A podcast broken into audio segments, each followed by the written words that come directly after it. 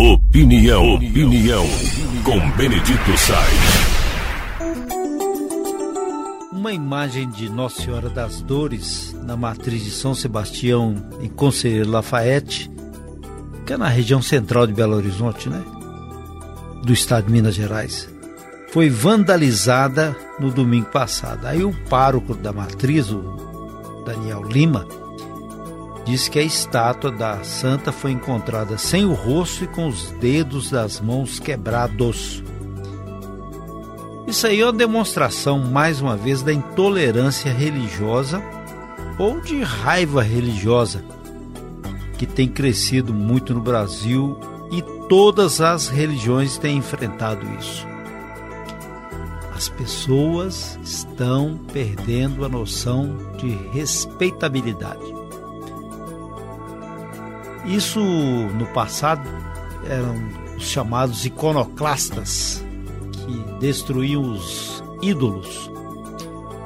A Bíblia fala sobre não adorar imagens. E algumas pessoas seguem ao pé da letra e a adoração das imagens deve ser refutada. Mas não precisa ser quebrada.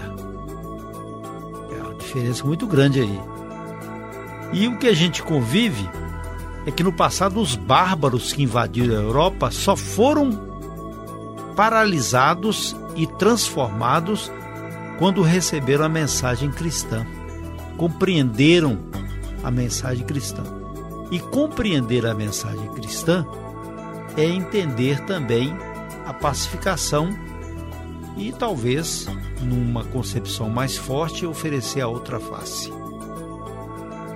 Mas as pessoas, desde aquela época, mesmo com os conflitos entre protestantes e católicos, que foi um derramamento de sangue insano, ou então com as perseguições aos chamados hereges, alguns terminados na fogueira, outros não, e as convicções e perseguições políticas, que também aconteceram durante toda a história.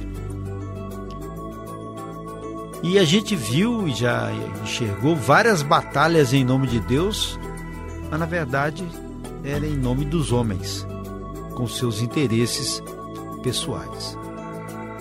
Uma coisa era você compreender a transformação humana através da pregação e da evangelização, e a outra era da imposição e escravização.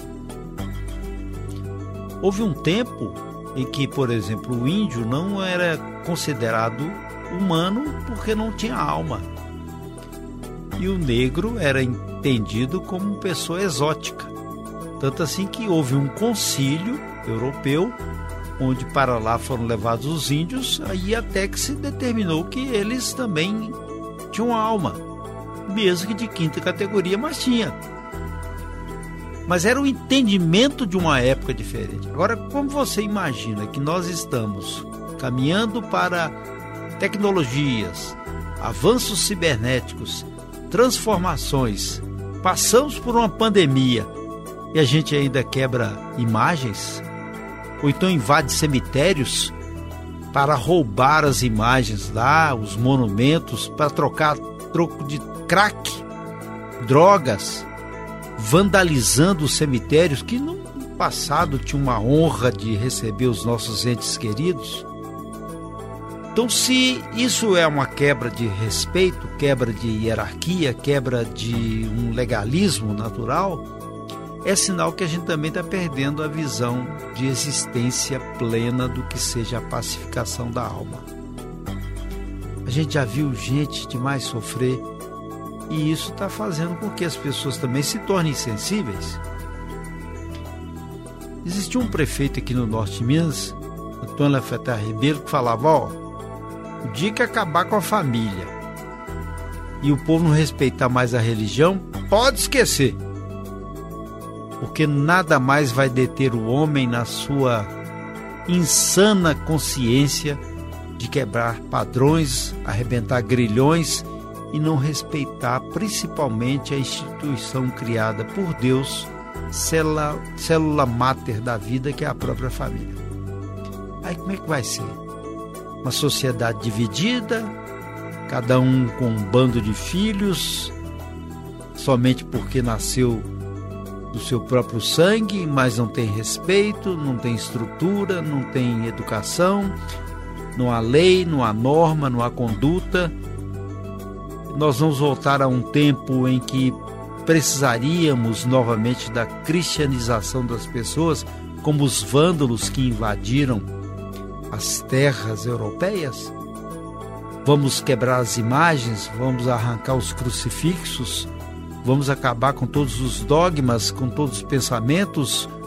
Ou vai se chegar à visão soviética de rasgar a Bíblia e aqueles que querem guardar a Bíblia terão que memorizá-la? Como é que vai ser?